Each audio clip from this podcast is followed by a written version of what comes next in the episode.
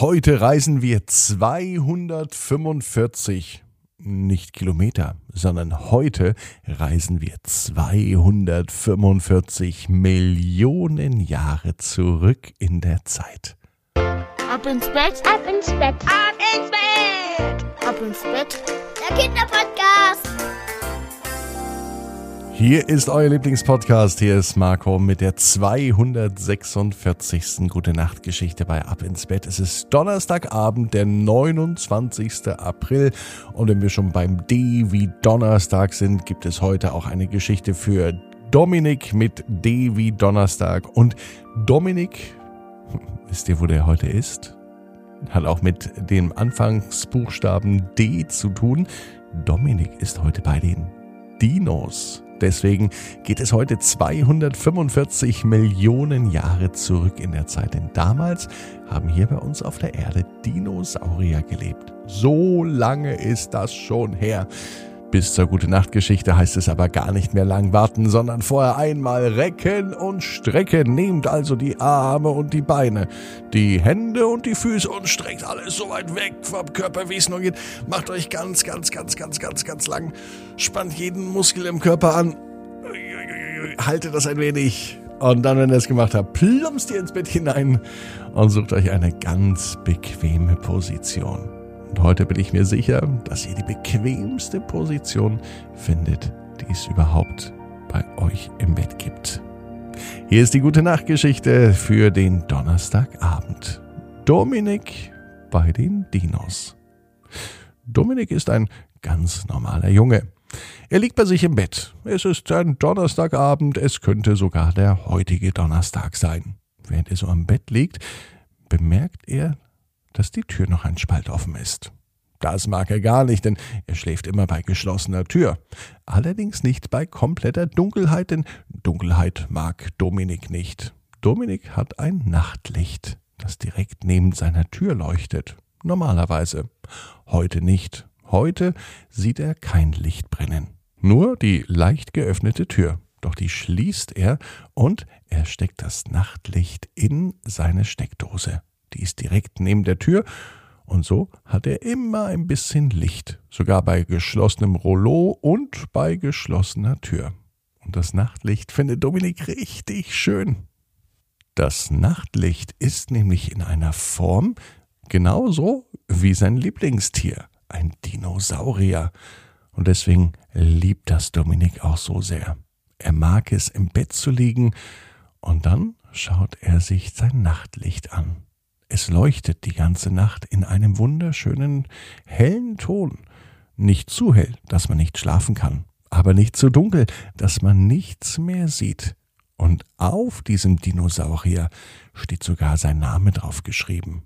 Dominik. Und er findet es toll, dass sein Name genau mit dem Buchstaben beginnt, mit dem auch das Wort Dinosaurier beginnt. Sein Lieblingsdino ist natürlich der T-Rex, aber er mag auch alle anderen. Flugdinosaurier, Dinosaurier mit langen Beinen, mit kurzen Beinen und egal welche. Er findet alle toll. Und besonders mag er, dass die Dinos auf zwei Beinen stehen können. Auch wenn es natürlich Dinosaurier gibt, die auf vier Beinen standen, die viel größer waren als Elefanten oder andere Flugdinosaurier, die sich über den Himmel bewegen konnten, so wie Vögel, nur viel, viel größer. Und während er über Dinosaurier nachdenkt und sein Nachtlicht beobachtet, gehen doch so langsam seine Augen zu. Und Dominik ist bald im Reich und im Land der Träume.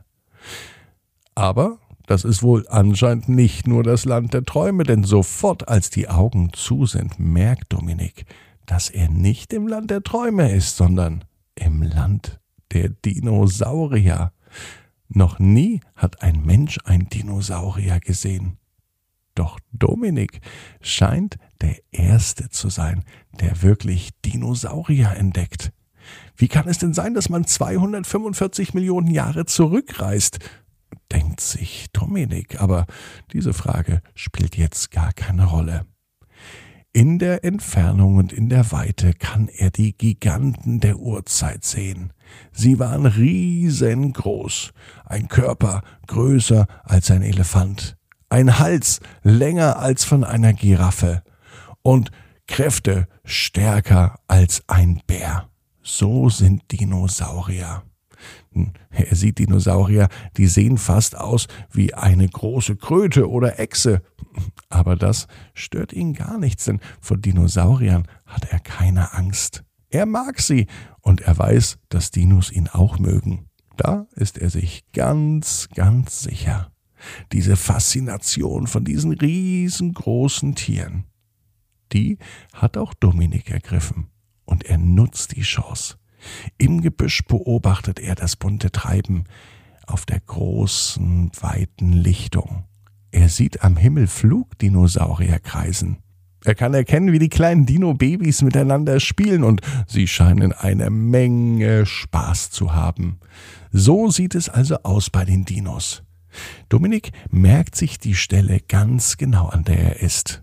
Denn am nächsten Tag wird etwas Besonderes passieren. Als Dominik am Freitag erwacht, weiß er, was er am Wochenende tun wird. Nach der Schule heißt es für ihn nämlich auf Dinosaurierjagd gehen.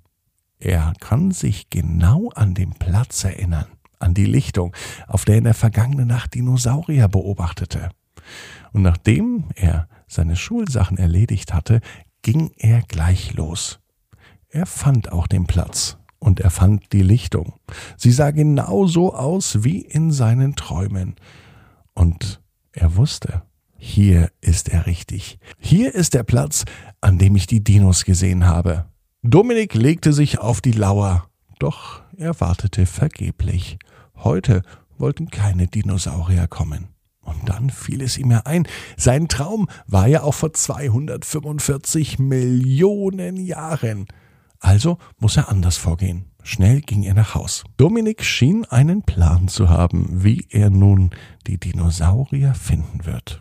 Seine Mama konnte Dominik beobachten, wie er im Gartenhäuschen ganz eifrig wühlte und anscheinend etwas suchte. Bepackt mit einem Spaten ging er wieder zurück. Wieder auf der Lichtung eingetroffen, begann er zu graben. Ah, jetzt verstehe ich, was Dominik macht. Dominik weiß, dass genau hier Dinos gelebt haben. Also gilt es nun, Beweise zu finden. Und die befinden sich vielleicht ja unterhalb der Erde.